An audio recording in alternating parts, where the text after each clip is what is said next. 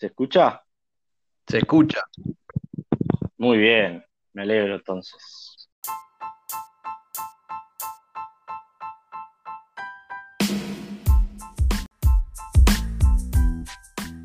Buenas, buenas, ¿cómo están? ¿Cómo andan?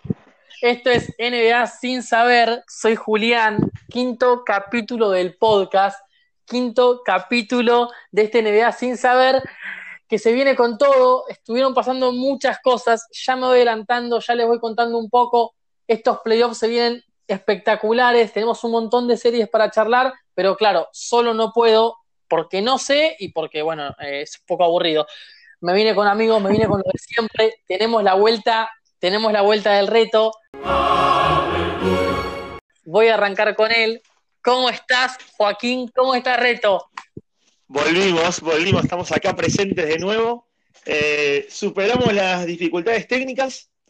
Este, nos agarró un poco mal el tráfico de datos la semana pasada, pero por suerte hemos podido solucionarlo. Hemos hecho las, los arreglos que había que hacer, así que ya estamos. Muy contento, muy contento la verdad de nuevo estar acá y muy orgulloso también del equipo que la semana pasada se cargó el podcast al hombro y también, bueno, no tuve la oportunidad de hacerlo eh, eh, en vivo, lo pude hacer por privado, pero mandarle también un saludo a, Jero, Jero de Hat, como lo conocemos también, este, y agradecerle la, participación del capítulo anterior lo hemos perdido a Julián. Hemos perdido a Julián el audio. Julián. Bueno, sigamos grabando 20 segundos y, a ver si esto sale así. Me presento, soy Rad. Un placer estar de vuelta acá mientras el enano intenta arreglar el audio. Nosotros nos estamos viendo vía Meet porque acá sigue la pantalla. No sabemos, Alberto dice que hay cuarentena, que no, en, en política sin saber. Muy contento también de volver a grabar. Le decía a los chicos como pasan tantas cosas de que si no grabamos día por medio, no se puede. Y bueno, acá está conmigo ah, una anécdota para presentarlo. Ayer estaba hablando con mi novia y me dice, che, ¿cómo estuvieron los partidos? Le digo, no, tremendo. Luca lo ganó en la última jugada. Mi novia me dice, Pepo debe estar muy contento, fiel seguidora del podcast. Ya sabe que Pepo está contento. ¿Cómo estás, Pepo? Hoy tuvimos una muy, muy linda noche. Si la, si la anterior podcast habíamos tenido una muy linda noche la noche anterior, imagínate ahora.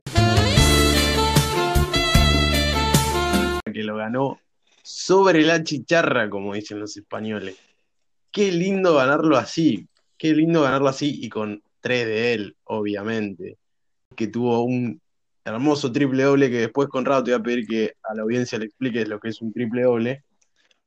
Perdón, no solo un triple doble, volvió a jugar después del miedo de la semana pasada, de, de la lesión, y encima, dato así de color, Dallas gana el partido ayer después de ir perdiendo por 21 puntos.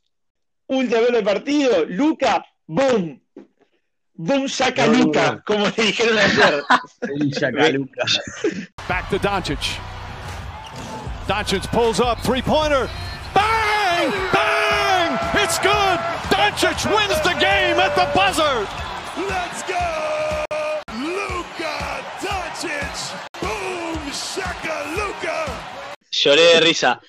Aclaramos para el oyente que por ahí escucha esto, no sabemos cuándo, que ayer domingo a la tarde de acá de Buenos Aires, eh, Dallas le ganó en overtime con un triple sobre la bocina, o sea, con el reloj acabándose a los Clippers. Empató dos la serie, no jugó por Singis. Paul George estuvo en la cancha, pero tampoco jugó. Eh, Porque Paul George es un pecho frío. Volvió, ah, volvió, Ah, eso se escuchó. Venía, venía hablando. Me escuchan. Tuvimos problemas, tuvimos problemas, los estamos intentando solucionar.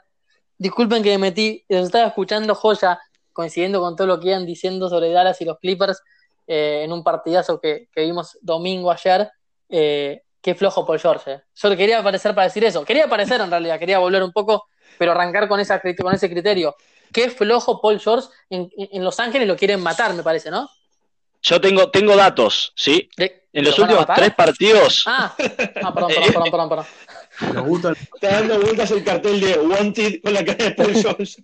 en los últimos tres partidos de los Clippers, subió un 120% la búsqueda de sicarios en Google. en- Tengo miedo que termine muy mal esto. No, no, eso no lo sé, aunque podría ser, pero sí en los últimos tres partidos, Paul George tiró en todos menos de 25%, es decir, metió menos de uno cada cuatro tiros, y es el primer jugador en tener ese récord negativo, tirando al menos 14 tiros desde Howie Dalmar, que nadie sabe quién es, Ah, en 1948. O sea, básicamente es el primer jugador en la historia que hace eso, porque Claro, en porque hace 1948 Era otro deporte. Bien, y, y lo que dijo él fue que la serie sería muy distinta si él estuviese tirando bien. O sea, aceptó un poco de culpa, decís. Claro, pero si ayer se lo ve, por ejemplo, con un robo que le hace Luca eh, en el coso, digo, está como medio distraído en, en todos los sentidos, defensiva y ofensivamente, me parece. Yo a mí lo que se me venía, antes de armar el podcast, vení pensando una pregunta, especialmente para Rad, bueno, que es, no, no, no fanático de los Clippers, porque no le voy a poner ese mote, sí le gustan, sí le gusta Kawhi, como ya sabemos, em, que me da miedo, porque esto los confieso, obviamente, yo fanático de los Lakers, quiero que los Clippers, si es por mí, que dejen de ser una franquicia de la NBA, no me interesa.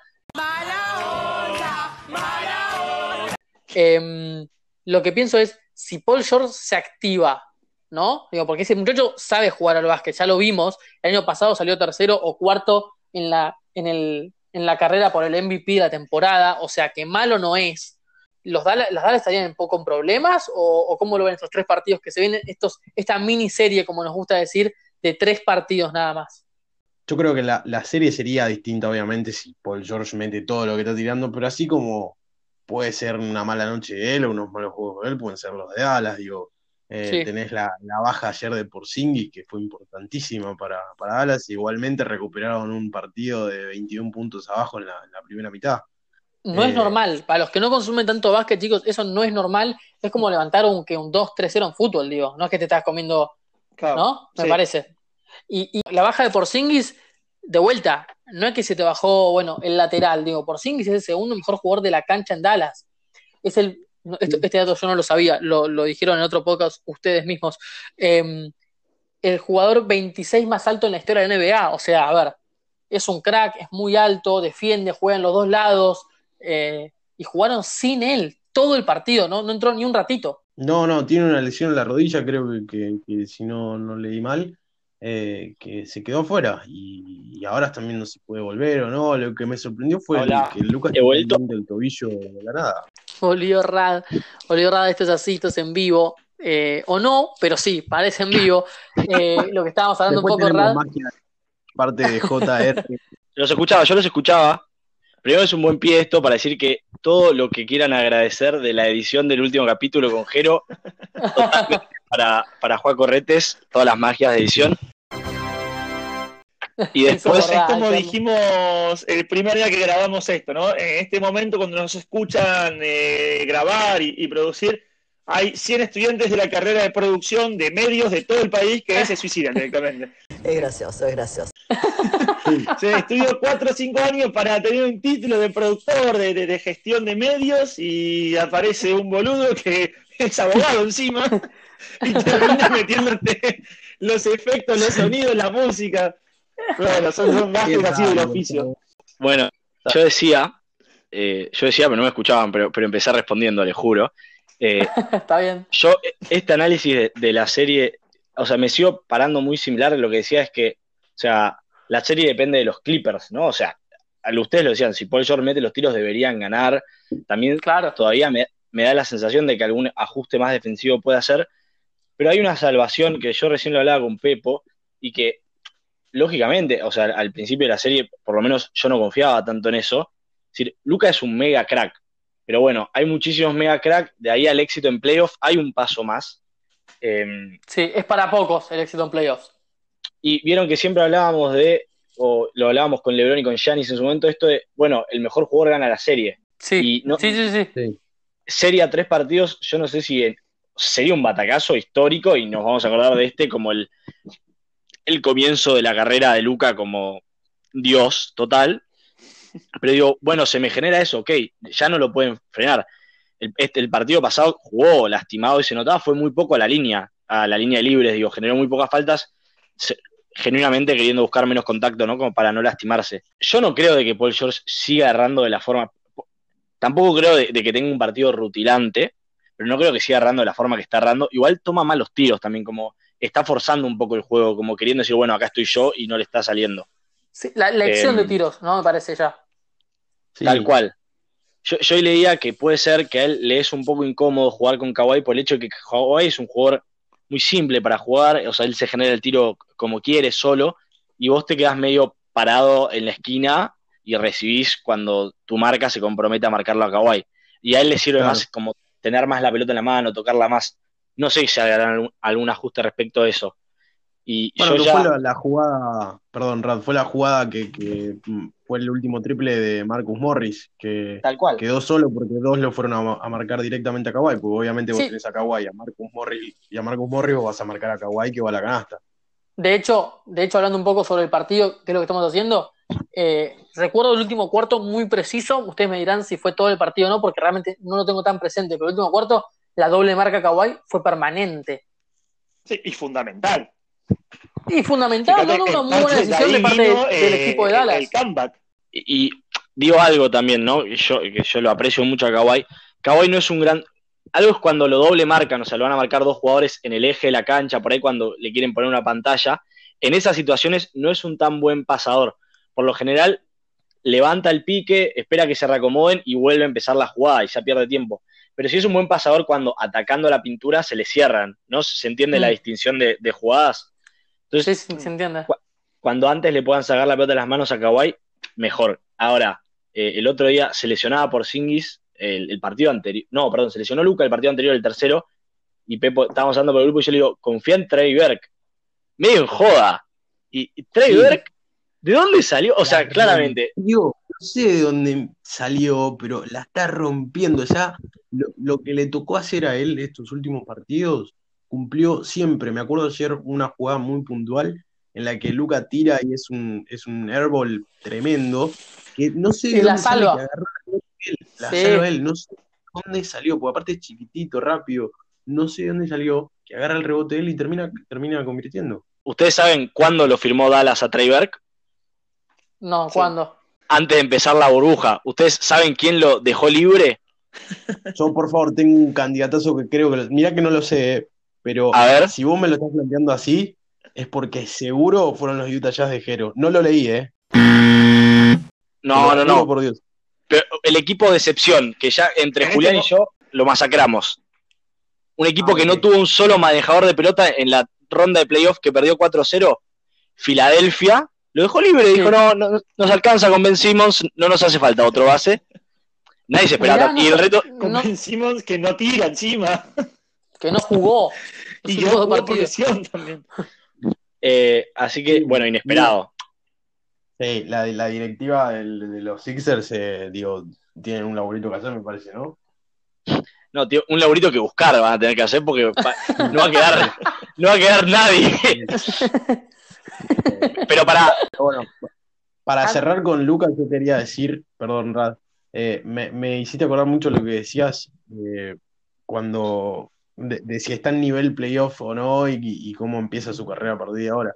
Me hizo acordar mucho una parte del documental de Jordan en la que él mismo eh, se cuestionaba y decía, como que él mismo no, lo cuestionaban y decían, bueno, está bien, es bueno, pero ahora hay que ver si está al nivel de Magic Johnson y de Larry Bird, que han ganado eh, campeonatos y han ganado partidos decisivos, hay que ver si él está a ese nivel de bueno. Y bueno, ahora queda ver si Luca está en ese nivel. perdón, y la, la locura, un anito más me parece, igual No, no, sí no, es cierto, 21, ¿no? Porque 21. salió High School. Salgo a defenderlo a mi, a mi pichón. Mi pichón, Lebrón, 2 metros 6 mide. Eh, pero no, Sí, no, no ver, estoy desmereciendo, ¿eh? Perdón, ¿eh? Pero No estoy desmereciendo nada, Luca. Viene con jugar ya en experiencia eh, en Europa.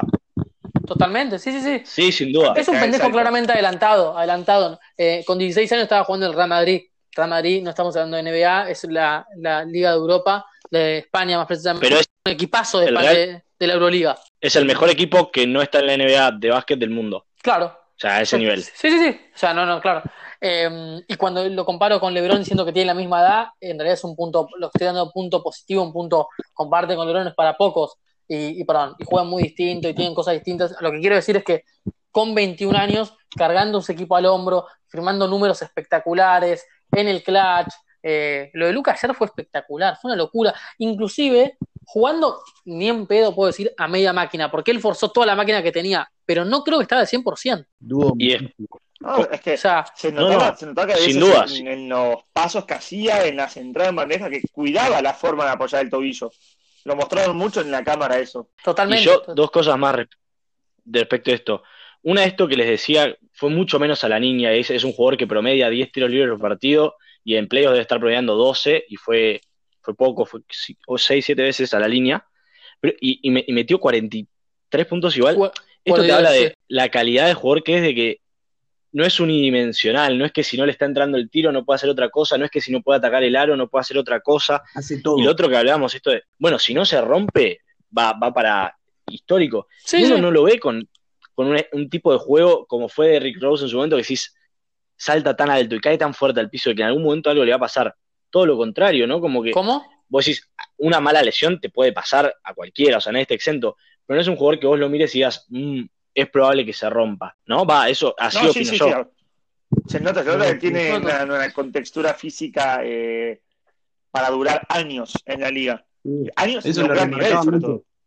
Sí, eso lo remarcaba mucho, que, que- que escuchaba yo que eh, el pibe es, a simple vista lo ves y decís, no tiene un físico que vos digas, no sé, LeBron James, que tiene un físico eh, importante, eh, no, no tiene una, una cosa así como que vos digas, pero el tipo es súper atlético, súper atlético. Sí, capaz Y después, que también, perdón, capaz que también es hora también de, Eh. de- de dejar de compararlo con, con jugadores del pasado y es época también de empezar a, a- a compararlo a futuro, el día de mañana, entre 20 años, digamos, o entre 10 años, para tampoco ser tan exagerado, digamos, uy, che, este jugador más acordado lo que era Luca eh, en sus comienzos. sin duda, yo creo que la comparación es solo para contextualizar y decir, mirá lo que es este monstruo. Y no para sacarle nada a ningún otro jugador tampoco, ¿eh?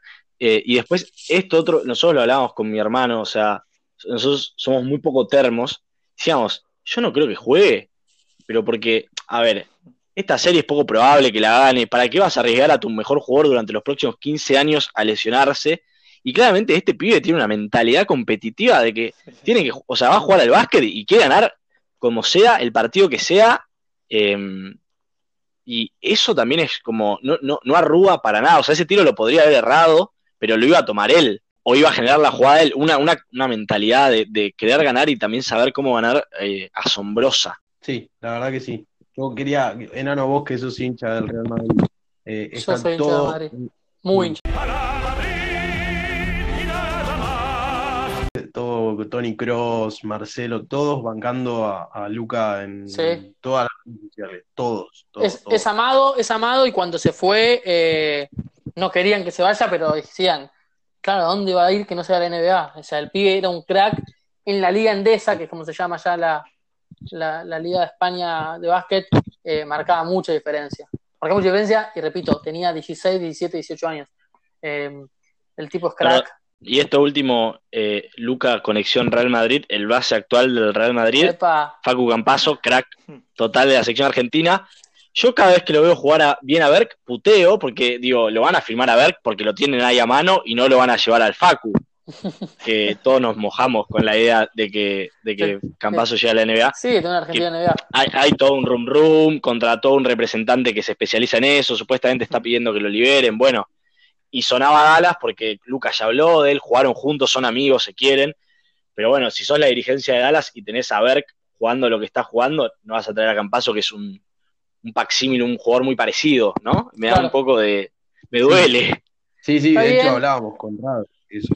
No sé si, si ustedes lo, lo tenían, pero eh, era como para que antes de la aparición de Berg, que la está rompiendo ahora, era como que todos nos mojábamos un poquito con, con el sueño de un Campazo, Doncic y Porzingis. Eh, nada, creo que no vamos a poder ver. No, pero, pero me El gustaría. White Big Three. pero no sería.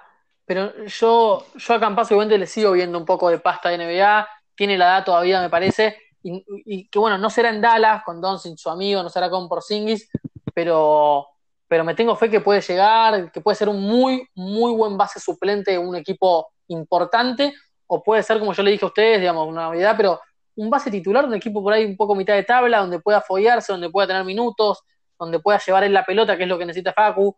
Eh, lo único que dudábamos con los chicos, y, lo comparto con todos, es un poco... eh, siempre en la NBA les cuesta a veces ir de Europa a la NBA porque se juega distinto, porque es otro tipo de básquet. Eh, Rado nos decía, y, yo lo comparto, eh, tiene que ajustar el tiro. Hoy en día en la NBA, si vos no metés, mira, lo, atacamos a Paul George porque está tirando horrible. eh, los Lakers perdieron su primer partido porque tiraron 15% de triples. La NBA es muy anotadora. Cada, día, cada temporada, eh, los partidos son, son más puntos y más puntos y más puntos. Entonces, ahí puede estar quizás un poco el punto flojo de Facu, que si lo ajusta, puede ser un, equi- un- un jugador, no un jugadorazo, pero puede, puede llegar a la NBA tranquilamente, tiene pasta, tiene, tiene técnica. Puntualmente los triples es, es lo único que, que nos hace dudar. No, no tanto de si llega a la NBA, sino de su techo, me parece. Sí, Vos- yo creo que llegar sí. va a llegar. Che, bueno, y, y cerrando esto, y ah, me gustó el rol de conductor, enano. Desapareciste de acá, el cocodrilo que duerme es cartera. Hay equipo, Dale, sabemos que hay equipo. Llevario que todo todo. Eh, Gracias Soy por como. Julián. Se, se les- se lesionó por Singis y aparecí yo, dije, esta es la mía. Acá No, bueno, con pero-. La peor comparación del mundo. Bueno, dijimos, serie 2-2, mañana a las 10 de la noche juegan de vuelta y empieza una miniserie a tres partidos, el que gana dos se la lleva. Antes dijimos todos Clippers, Sí. ahora Dale, voy a arrancar yo, porque como no soy más conductor, voy a arrancar de panelista. Eh, esto lo digo en serio, y, y como jodemos nosotros, nos gusta mucho el fútbol, los deportes, no queremos mufar, lo digo en serio. Yo voy con los Clippers. Mantengo lo que dije. eh, me encantaría, y lo voy a decir así para que quede grabado, amo que pase Dallas. Ayer grité cada doble, cada triple que metían, festejaba. Última cosa que no dije un poco, y hablo un poco de la serie, me quejé muchísimo con el arbitraje. Necesito un ABC de cómo es el tema de los árbitros en la NBA. No puedo entender cómo no se quejan. Yo no jugaría más. Me- un par de cosas que les cobraron era para quejarse, ir con los abogados, ir a Paraguay a Conmebol y hacer un quilombo bárbaro. ¡Ladrón! ¡Ladrón! ¡Ladrón! Eh, dicho eso, voy con los Clippers eh, porque, porque creo que no se van a dar por vencido así tan fácil, porque Luca está tocado, demostró que es un crack tocado y todo, pero bueno, está tocado, porque Kawhi tiene para crecer, porque Paul George tiene para crecer, eh, porque me vuelvo loco si pierden, ¿no? Pues sería una decepción impresionante que no creo que estén dispuestos a, a- a- dejar que pase. Y veo la chance de Dallas, y con esto cierro, en, y esto a ustedes no sé si les va a gustar tanto, yo soy muy de este palo, medio termo. Veo la chance de Dallas, excede al básquet, la chance de Dallas es una cuestión de actitud, de salir. Manu Ginobili, si me escucha, bueno, si Manu Ginobili me escucha, se suspende todo. Pero si Manu Ginobili me escucha que él dice que los huevos no, no alcanzan, hay que jugar al básquet, Sí. todo bien con Manu, él sabrá más que yo, yo me quedo con la mía. Eh, Dallas eh, es una cuestión de épica, es una cuestión de salir cada partido a pensar que son los no favoritos, que los dieron por muertos, salir como locos, obviamente coordenados, respetando sus tácticas, respetando sus marcas, eh, tomando buenas decisiones, pero, pero apelo a la épica de Dallas, si tiene algún tipo de chance. ¿Vos qué opinas, Uno. Pepo? Bien. De- Después de la risa de mis compañeros, que si hubo magia de edición va a desaparecer. eh, a ver, yo nunca dije que ganaban los Clippers, perdón, ¿eh? Yo no Yo dije, diccionario, ¿verdad? yo, yo no dije que pasaban los Clippers. Yo dije que pasaba Dallas. Sí, te la jugaste con tu equipo, ¿Y Jorge. ahora? Y lo sigo manteniendo. A cruzar los dedos. Eh, Sí. Para mí va a pasar Dallas. Para mí esto de Luca no fue una casualidad y, y no va a ser una casualidad y no va a quedar ahí. Para mí Luca va, eh, va a dar la sorpresa, por lo menos eliminando a los Clippers. Después no sé qué va a pasar. Pero a los Clippers para mí los van a eliminar. Los Si elimina a los Clippers. Para quedarse afuera con Utah, ¿sabe qué? Que deje de jugar al básquet, amigo.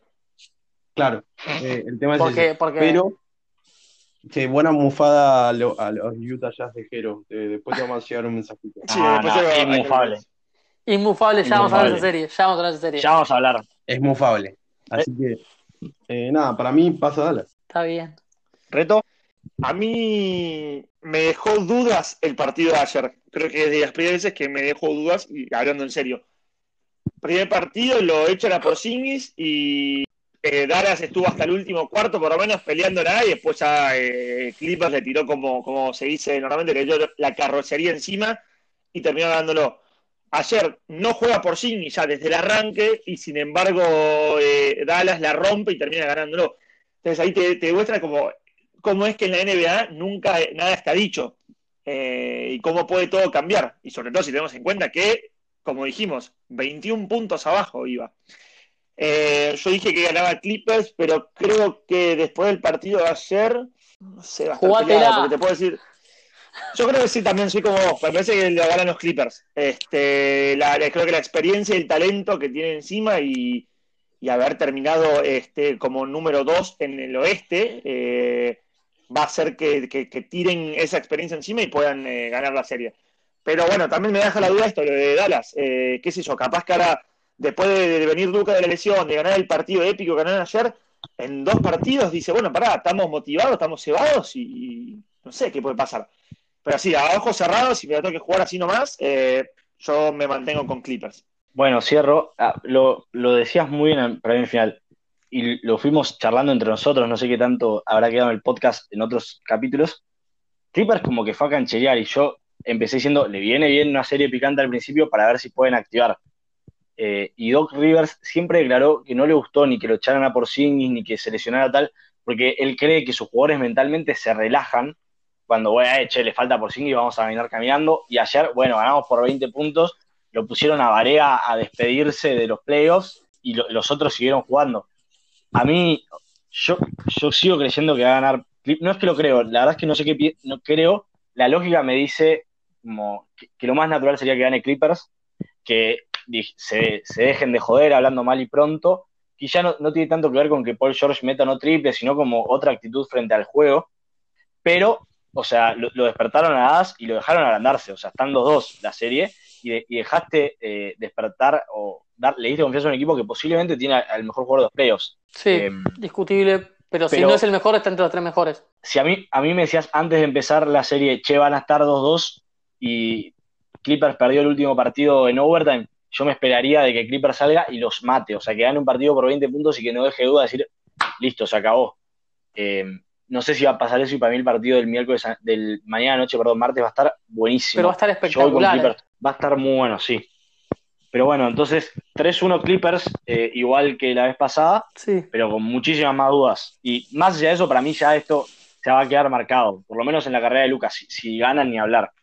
Bueno, y hablábamos de Utah y, y de Jero, eh, y ayer Donovan Mitchell volvió a meter 50 puntos, o sea, yo se las voy a tirar el dato porque es impresionante, la serie es definida después de lo de ayer, eh, 3-1 arriba Utah, y ayer Mitchell se convirtió en el cuarto jugador en meter más de una vez 50 puntos en un partido, pero no en una serie, en, un, en una temporada de playoffs. ¿Quieren, ¿Quieren adivinar cuáles son los otros tres? O sea, hay uno que es Eso obvio.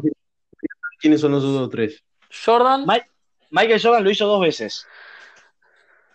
Wi- Will Sí. Chamberlain lo hizo, Will Chamberlain, claro. lo hizo una vez. Will Chamberlain, no. Karim no llegó. Will Chamberlain era un gigante, o sea, que jugaba, o sea, como que el enano jugara contra Porzingis. Esa era la diferencia que había Will Chamberlain y demás. Y Allen Iverson lo hizo también, eh, ex base de los Sixers, emblemático. No, bueno, una locura. Yo presento y abro el juego. Ayer hablaba con Jero y Jero me preguntaba, che, ¿vos decís que está dando el salto al, próximo nivel de crack? Y yo, yo siento que no, pero a la vez como discutís con un tipo que en cuatro puntos dos veces. Y si Claro. vieron el partido, me, me sabrán entender. O sea, la defensa de Denver es un carnaval. Al pobre Porter lo tuvieron que mandar al banco porque cada vez que estaba en la cancha decían, bueno, a ver, tráeme a que me marque Porter y hago lo que yo quiero. Va a ser la serie que pifió NBA sin saber. Va a ser esta, ¿no? Sí. ¿Hay, algo más para Sí, sí, decir? ¿Te- ¿Vieron el partido? No, ¿Qué les pareció? Sí, arrepentirnos y pedir Sí. perdón. Yo no sé Sí, por sí. qué se me ocurrió por la cabeza decir que Denver podía ganar la serie, la verdad. Es que no solo le erramos, lo llevamos por bastante. Digo, la serie no está terminada y me voy a acercar a lo que digo ahora. Inclusive el partido que ganó Denver fue en overtime. O sea, no es que. O sea, no sé bien qué, vimos, quizás nos dejamos llevar un poco por, por, por la preclasificación, por, por un Denver que venía con Hawkins, y venía con Michael Porter Jr., que lo nombramos un montón. Nada, o como el mejor rookie de la, de la bruja, o el segundo o el tercero, pero venía, venía espectacular estos ocho partidos. Em, nunca contamos con que Conley vuelva así. Habla- hablando, viendo un poco el partido, porque lo vi, y analizando un poco la serie, particularmente el partido de ayer, yo entiendo lo que dicen que la fiesta, que la defensa de Denver es un carnaval. Eso lo voy a tomar y no lo voy a discutir para nada. Pero digo, eh, rebotes ofensivos tuvo 17 y Utah tuvo 6. Digo, no es que es todo, eh, bueno, digamos, no es que es todo eh, negativo lo de Denver. Lo que pasa, Pasa es que eh, del otro lado Utah está jugando espectacular y lo que quería terminar, y a ver qué opinan ustedes, que por ahí pueden no estar de acuerdo, que eso, esto es lo que me importa más.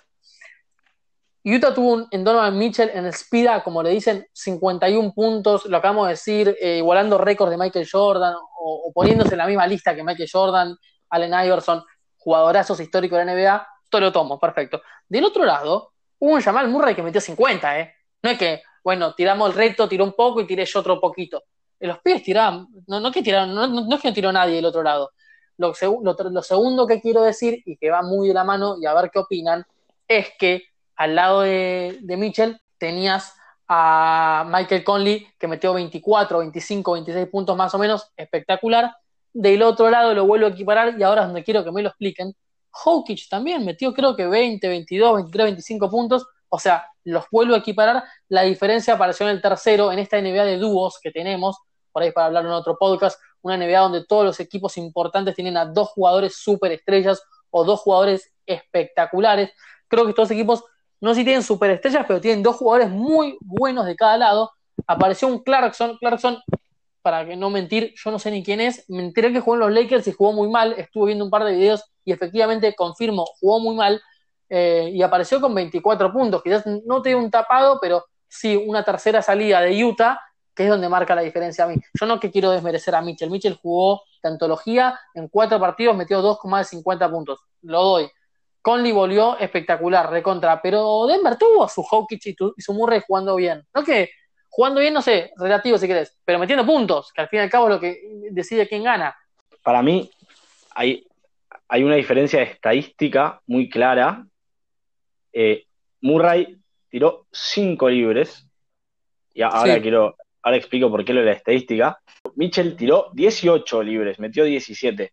¿Y a qué voy con esto? Claro. Si, vieron, si vieron el partido, no sé si les habrá dado la sensación, Murray tiraba cualquier cosa y la metía. O sea, tiraba un triple de cualquier cortina, dobles largos. Lo de Mitchell fue mucho más orgánico porque tomaba lo que le daba la defensa y lo que la defensa le daba era atacar el aro. Y después fueron muchos pases afuera de Mitchell y triples, muchos pases abajo a Gobert, que es impresionante. Gobert le gana tanto en fuerza y en salto a Jokic, que Jokic está cerca, pero Gobert se la vuelta en la cara. Y para mí es muy, es muy claro lo que se hizo. O sea, eh, Denver no tuvo un tercer jugador. Ayer jugó más o menos bien Millsap, pero no termina. Pero la diferencia es que este año no los pueden frenar.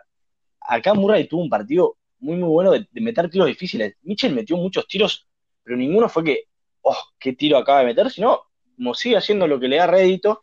Y, y esa me parece un poco la diferencia. Y yo tomo un dato de color muy. Bilardo se pondría orgulloso. A mí me quedó una muy mala impresión de los primeros ocho partidos de Utah en la burbuja y por eso lo vi perdedor. Recordemos que a Denver le faltan dos jugadores titulares, que son Claro. Gary Harris y Will Barton, que no le dimos mucha importancia. Los, los, los que saben de verdad en Estados Unidos, o por lo menos los que yo escucho, lo que decían es, eh, Utah hizo ahí medio una tramoya y perdió partidos para quedar, eh, que la serie sea con Denver y evitarse jugar contra Houston o Oklahoma, que ninguno les cerría. O sea, ¿Esto perdieron está para... chequeado? Está chequeado. Ellos, ellos podían salir en cualquier lugar entre segundos y sextos. Sí. Terminaron quedando quintos y con este pareo que es el más favorable. Yo no sé si, si le preguntamos Sí, sí, a sí, fue armado, ¿no? Si fue destino, ¿no? Pero la verdad que es tremendo. Eh, pero bueno, o sea, es real que jugaron mucho mejor esta serie que lo que venían jugando en la bruja. Impresionante. Eh, Conley volviendo de ser padre y, y dejándolo un poco más tranquilo a Jero. Eh, nada, eso. Igual sí, o sea, Denver no, no, te- no tuvo más que Ha- Harris y, y Jokic. Harris. Eh, Harris, quise, quise decir Murray. Harris, eh, Tobias Harris se la dio en la cara de lleno. Con Filadelfia terminó perdiendo 4-0 la serie, su serie con Boston. Vi- ¿Vieron el golpe primero? Yo lo vi, terrible golpazo, pero eh, Sí. qué feo pegársela así, por Dios. Y habían pasado, realmente habían pasado tres minutos de que había terminado esa serie y Adrian Wojnarowski, periodista de ESPN, que es el que te tira la posta siempre, ¿Cómo se llama? Adrian Wojnarowski. Lo conocen como Woj. Woj, W-O-J, Ya había- Bomb. O sea, que tira todas las primicias antes de que pasen. Bueno, cuestión, est- este Wash habían pasado realmente eh, cinco minutos de, de la serie que había terminado, Boston había ganado 4-0 y ya tuiteó de que le quedaban pocos días en el cargo a nuestro amigo Brett Brown, que está con los Sixers desde 2013 hasta ayer. Pobrecito, no fue toda su culpa, pero tampoco ayudó mucho. Así que bueno, esa es una serie menos. 4-0. Van a jugar contra Toronto, que también le ganó eh, 4-0 a Brooklyn. Por suerte, Jero le dio mucho ánimo a Brooklyn en su paso por el podcast y les permitió perder los dos partidos que quedaban. Reto, ¿tenés, un dato del último partido de Toronto? ¿Puede ser? El último partido de Toronto eh, es sorprendente lo que pasó. Los suplentes, la- la banca de Toronto, los suplentes, metieron 100 puntos contra los Nets. O sea, entre los suplentes metieron 100 puntos a, a los Nets. Dicen que es la primera vez que un equipo hace esa cantidad de puntos en, en la historia de la NBA, no de playoffs, de la NBA. Eh, como Dale contexto, Reto. ¿Cuántos puntos hace una banca de NBA? ¿25? ¿30? La banca te debe andar, sí, entre si tenés una banca muy ofensiva y el otro equipo no tiene una buena defensa, puedes andar como unos 30 puntos, ponele Imagínate. por ahí. 100 puntos clavaron estos O sea, pibes. Imagínate eso, eh, para ponerlo en perspectiva, y, esto lo, vi el dato ayer en Twitter, eh, Toronto ganó la serie, Boston por otro lado ganó la serie, se enfrentan en semis. Eh, la banca, o sea, los suplentes de los Celtics, en los cuatro partidos que jugaron de la primera ronda, entre los cuatro hicieron 90 puntos. Es, bueno el dato que tirás, Reto. Eh, y Boston tiene cuatro jugadores y medio ahora que se les lesionó Hayward. O sea, tienen Kemba, Smart, Tatum Brown y ahí Tice, que por ahí te juega, por ahí te entran. Y no hay mucho más. Abuelo de pájaro, Pepo, ¿a quién ves? ¿Toronto o Boston? Yo cre- creo que habría que revisar la, lesión de Lowry primero antes que de dar algún pronóstico que se lesionó bastante feo eh, ayer. Así que es una, sería una baja importante, pero yo creo que sigo viendo a los Raptors. Recién tuitearon que Lowry se, tiene un esguince de tobillo, no dijeron el grado y todavía no dijeron si va a estar disponible el jueves que arranca la serie. Enano, vos, vos diste a Boston antes. Yo de a. Boston y no me voy a cambiar de opinión, no pasó nada. De hecho, si pasó algo fue la lesión de Lowry. Eh, así que mantengo a Boston. Eh, es mi caballito de batalla. Eh, especialmente en playoffs, que se juegan, se juegan alineaciones chicas con pocos jugadores. Ser cuatro y medios no me molesta tanto. Así que voy con Boston. Bien, el hincha de los Lakers, le- bien pensado. es, es una locura. ¿Reto? Eh, no, yo creo que Toronto, Toronto va a seguir ganando acá. Ya, yo me quedo con el dato ese, es como que tenés la distinta perspectiva que te da entre un equipo y el otro. Me parece mucho más completo eh, Toronto, así que creo que va a estar peleada la serie ella también, pero va a pasar tranquilamente. Sí, para mí va a ser una serie. Lo veo a Toronto y lo único que me queda es el factor Tatum, que si se pone en modo mejor jugador de la liga, top 5 de la liga, por ahí da la sorpresa, pero yo lo veo a Toronto. Bueno, ahí esa es la primera semi que ya tenemos definida. Hago un repaso de lo que queda. En estos momentos están en entretiempo Milwaukee y Orlando. Gana Milwaukee por 6 nada más. Como que se está despertando. O sea, todavía no entró todo el cuerpo de Milwaukee a la burbuja, pero vamos a considerar de que van a ganar, ¿no? ¿Alguno quiere comentar algo de eso? No, yo creo que van a Sí. conseguir así. Excelente. Houston, todo para ganar 3-0. No sé si lo vieron. Y se les escapó Sí. y se les fue a overtime. Y después se les escapó en el overtime de vuelta. Un overtime paliza. Un overtime que se escapó el minuto uno. Sí, Se escaparon, se fueron, no supieron reaccionar Houston. Eh, Me encantó Raro. el, el juego, Me el encantó, juego igual. chico de Oklahoma. impresionante Ese- cómo ese sacaron los de altos. Chris Paul, eh, James Alexander y, y Dennis Schroeder. Eh, las pronunciaciones de los jueces es tremenda. ¿no? Me encantó cómo lo llevaron adelante. Lo dijo Rad, lo dijo Rad al pasar en un momento, no sé si esto quedó grabado en otro podcast o nos lo dijo a nosotros, porque nosotros hablamos bastante de básquet, nada, por privado, tenemos un grupo, digo, eh, que una de las chances, una de las cosas que te gustaría ver es en Oklahoma, somos amigos de verdad. Ir en Oklahoma, jugar, jugar el, el- la pelota chica, digamos, el small ball, Mm. ir al juego de Houston, que Houston quiere consagrarse como el, el campeón sin altos, en un, en un deporte que supuestamente es para altos, eh, y le ganó en su juego muy interesante lo de Oklahoma.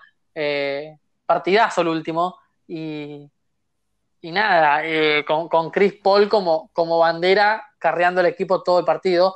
más que por puntos o por, o por otra cosa, sino por manejo y por, por hambre y por decisión. La pelota tiene él y él decide qué hacemos, ¿no?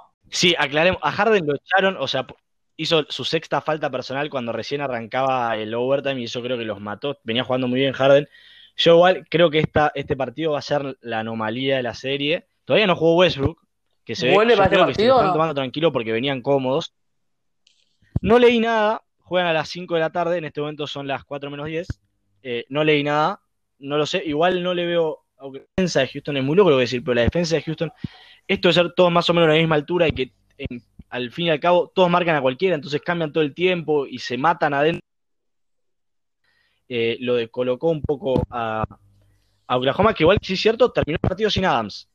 Y lo pusieron a- ahí a marcar a Lou Dort, que nadie sabe quién es. Alguno, alguno lo convenció Oklahoma y cree que la va a dar vuelta. Está 2-1 la serie para Houston. No, no, no. Me quedo con los Rockets de la De los barba. Rockets, y más teniendo en cuenta el dato que dijiste de que todavía no volvió Westbrook. Es su segundo mejor jugador. ¿Y qué mejor jugador? O sea, no es que, bueno, falta, falta Rad. Es Westbrook. Falta Rad jugando en la cancha, porque si falta Rad en el podcast es complicado. Si, si nos pica mal, si falta Rad en el No, podcast. Bueno, pará. Y, y cuando gane, cuando gane Houston, juega contra Lakers. ¿Qué, Juega contra Lakers. ¿Qué planteas la O- duda? o Portland. Perdón. No Acá lo me- sé. Acá por producción. Perdonen que tome la batuta, acá me permito dudar. Julián, discúlpame que te diga. Sí, te escucho, te escucho. hoy- Planteame lo que Acá, quieras. acá me gusta, acá me gusta porque esto la gente, perdón, eh, no lo está viendo, pero en el Meet, cuando estamos hablando de esto, es como que están enfrentados Julián y Pepo. Entonces, si Julián en el momento mira para su izquierda, Pepo para su derecha, es como que se van a tener enfrentando hablando del tema Portland eh, Lakers. Para mí, para mí, Sí, ojo al partido hoy. Me hago cargo de lo que estoy diciendo hoy. Me, me hago cargo en el próximo capítulo. Espero que, que no, no me voy a resistir al chivo porque lo estoy diciendo ahora. Ojo con el partido de hoy. No sé si de Lillard puntualmente, porque ya Carmelo nos demostró. Carmelo, le mando un abrazo grande a un amigo mío, fan de Carmelo, que, que me habló muy bien de él. Eh, yo creo que hoy va a haber alguna, alguna una noche, va a ser una noche especial. No sé, lo siento. La sentí. La sentí. ¿Puedo tomar la batuta? Porque me Sí, encanta, ¿sabes sí. que me encantó lo que dijo? Mira, me, me estoy sentando, me estoy parando, estoy. Comparto Pero lo que dice Enano y aclaro. Decía el, el día de Kobe Bryant, ves 24 de agosto, agosto es el mes 8, 8 y 24, las dos remeras que, que usó Kobe en su carrera con los Lakers, por eso no es el, es el día de Kobe. Comparto igual, eh, creo que es un impulso anímico le muchísimo y cuando falleció Kobe, para todo el equipo de los Lakers fue un flor de impacto. Y si querés Sí, sumarle un poco más es de condimento extra, ayer, 23 de agosto, fue el cumpleaños de Kobe, fue como, hubiese sido el cumpleaños número 42 de Kobe. Sí, y de hecho en todos los partidos estaba el, el número 2 de Gigi, el 24 de Kobe, o sea, le, le rindieron homenaje ayer y hoy también se lo van a rendir, imagino. Sí. Bueno, reto vos vas con los Lakers, no te digo tanto hoy en particular, la serie creemos que sí. Sí, sí, sí, sí. Me parece ¿Reto? que se está quedando sin hasta Portland. Bueno, y la última serie que queda que no merece ni que la hablemos, pero Miami le gana 3-0 a Indiana y yo imagino que estando encerrado en Disney no tenés mucho por lo que salir a luchar si sos Indiana, por ahí me equivoco, pero si hoy pierden, mañana mañana están de vuelta en su casa, que es el mayor incentivo que creo que pueden tener. ¿Alguno ve que pase algo extraño? No, no, yo, Para- perdón, eh, que tomo la, la palabra porque tengo breve palabra. Eh, los Hits vienen jugando bien, más allá de que habíamos marcado en este podcast que iba a ser una serie peleada. Los partidos fueron peleados, nunca hubo uno con mucha diferencia, si no me equivoco. Eh, eh, yo, Correcto. yo creo que la, la serie la, la liquidan igualmente los Hits. No, coincido perfectamente con lo que dice Rad, con lo que dice Pepo, perdón. Eh, gana Miami, liquida la serie. Indiana tampoco le va a molestar mucho. Nunca se vio eh, llegando muy lejos en estos playoffs. Y no para adelantarnos, quizás queda para otro capítulo, ustedes nos dirán, pero ojo con Miami. Ojo con Miami y las semis que le vienen. Creo que le vino el equipo perfecto para Miami y el equipo, el peor que le puede tocar a Milwaukee. Sí, va a haber un capítulo de eso seguro. Eh, Obvio. sí. Eh, ¿Reto algo más? Hay una frutillita de. Coincido, coincido con los chicos, Miami liquida la serie eh, y se viene un lindo partido ahí, una linda serie contra Milwaukee. Buenísimo, entonces seguramente el próximo podcast ya estaremos pronosticando las cuatro semifinales de conferencia, tres, porque ya de Boston y Toronto algo hablamos. Como ustedes saben, fue, o por ahí no saben, fue el sorteo del draft. ¿Qué es el draft? Bueno, eh, cada año entran a la liga jugadores que terminan la universidad o si son jóvenes su carrera en Europa y los equipos se ordenan en prioridad para elegirlos según un sorteo que se hace y vos tenés más chances de ganar ese sorteo cuanto peor jugaste la última temporada, ¿no? Entonces los peores equipos se sortean a ver quién tiene la oportunidad eh, de ganar el primer pick y elegir a quien quieran, de ganar el segundo, bueno, y así sucesivamente. Este año ganaron los Minnesota Timberwolves el pick, los Warriors, sí, los de Curry, Clay Thompson y Draymond Green, como si le faltaba algo, salieron segundos, así que van a tener ahí una linda joyita. Eh, los Knicks les fue muy mal en la temporada, pero sin embargo cayeron hasta el puesto 8. Reto, no sé si querés comentar algo de eso, si querés putear a, a Eh. los dioses del draft o qué. Yo, bueno, como saben que mi equipo no juega playoffs hace años, este, es que hace años me dedico directamente a ver el draft. Eh, este año hay muchos periodistas que dicen que es de los, no de los peores, pero de los drafts eh, más raros que va a haber. Sí, a ver, hay jugadores como Anthony Edwards, eh, Lamelo Ball, eh, el hermano Alonso, eh, James Wiseman, jugadores que en el tiempo que se los pueden jugar eran claramente jugadores tops o, o top prospects, como le dicen algunos, Eh, pero sin embargo es como que es la primera vez que muchos de los scouts, muchos de los ojeadores de, los equipos, tienen muchas dudas de eh, quién va a terminar en cada puesto. No solo por el orden en el que se dio el draft, sino porque también hay algo que se- en marzo, cada marzo, eh, se juega lo que es el March Madness. ¿Qué es el March Madness? Es eh, como un torneo de universidades de todos Estados Unidos donde juegan, eh, son 68 en total. Juegan un partido de eliminación directa y hay un ganador, un campeón y demás. Generalmente, este, lo- los equipos que llegan al final, al Final Four, son los equipos que tienen unos de estos eh, grandes jugadores o, jugadores que aspiran a ser eh, los primeros puestos del draft.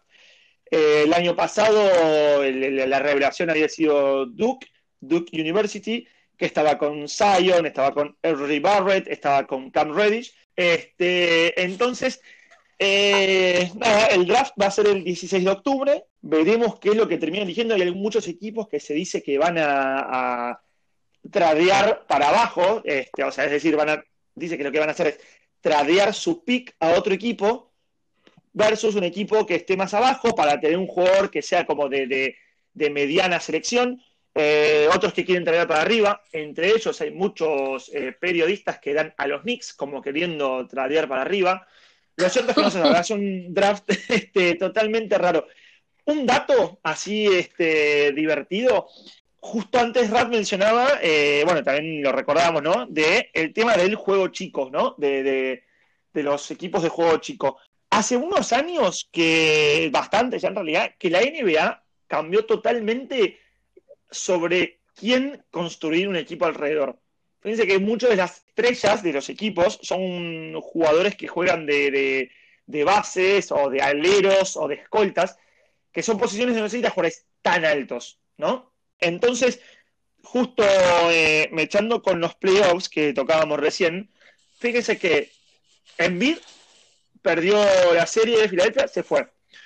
Jokic en Denver, está complicada la serie. Eh, Anthony Towns, también otro pivot, lo vio este, desde la casa. Eh, ¿Quién más? Bueno, tenemos a no sé, eh, Gobert, por ejemplo, que bueno, Gobert jugando en Utah, estaría eliminando a Denver, sería como la excepción. ¿Por qué digo esto? Perdón, perdón, Reto, que te corto, pero Gobert el año pasado lo tuvieron que sacar contra Houston porque lo switchaban con Harden y no lo podía marcar. Ya hablamos también de Steven Adams en, en Oklahoma como un buen pivot, pero que no, no encuentra su lugar en playoff. Es muy bueno el dato. Seguí, seguí. Es, tremendo, porque entonces lo que quiero decir es cómo se nota que esta NBA eh, nueva, moderna, se construye mucho más alrededor de un base y no de un pivot. ¿Qué quiero decir con esto? Hay un jugador que es James Wiseman, que muchos lo pronostican como para ser el jugador número 2 del pick, eh, del, del draft, perdón, el pick número 2 o el pick número 3. Pero bueno, fíjense el dato este. Muchos de los equipos que construyeron o buscaron construir alrededor de un pivot no les fue tan bien como esperaban. Y es más, eh, creo que fue ayer, después del partido de, de, de Filadelfia, que Embiid declaró, y voy a leer textual, mucha gente quiere que sea Jack, ¿no? Shaquille O'Neal. Pero esta liga es completamente diferente. Te cobran faltas ofensivas todo el tiempo, no podés codear, con la gente, entonces no podés tener físico. Nada, veremos a quién termina seleccionando cada uno, veremos si Wiseman termina eh, siendo de los top picks, si termina bajando, no sé. Pero lo cierto es que, bueno, al no haber este March Madness que por debido, bueno, a la pandemia, muchos jugadores no se saben qué puesto van a terminar. Yo el único dato que voy a agregar, pues argentino antes que hincha, y con esto vamos cerrando. Eh, sigan a Leandro Bolmaro, 19 añitos tiene, va a cumplir 20 ahora en septiembre, juega en el Barça, es argentino y lo van a draftear. De hecho, eh, hablan bastante bien de él. La única duda es eh, si va a ser fácil que arregle su salida de Barcelona o si él se quiere quedar un par de años más en Europa, lo van a tantear. Y si se quiere quedar, seguramente lo draften en la segunda ronda como para tener sus derechos. Pero en una de esas, el año que viene podríamos tener un argentino en la NBA de vuelta. Y con esto hemos eh, acabado el temario el día de hoy. No sé si alguno quiere agregar algo. Me hacen caras. Bueno, esto fue todo entonces de NBA sin saber. Lo único que quiero agregar, nosotros hacemos esto para divertirnos, pero nos genera mucha curiosidad porque creemos que ya hay gente que no conocemos que nos está escuchando. Así que realmente, si están escuchando y les gusta, les divierte o algo, lo que sea, el otro día tiré mi Twitter, arroba Conrado Torino, pero bueno, ya buscaremos un canal más oficial. Pero de verdad, háganoslo saber y los invitamos al programa. Eh, más allá de eso, muchas gracias a los que escucharon hasta el final. Esto fue otro capítulo número 5 de NBA sin saber. La NBA está que arde. Disfrutamos. Muchas gracias. Thank you, thank you from the bottom of my heart. I, love you guys. And uh, I love you guys. Uh, what can I say? Mamba out.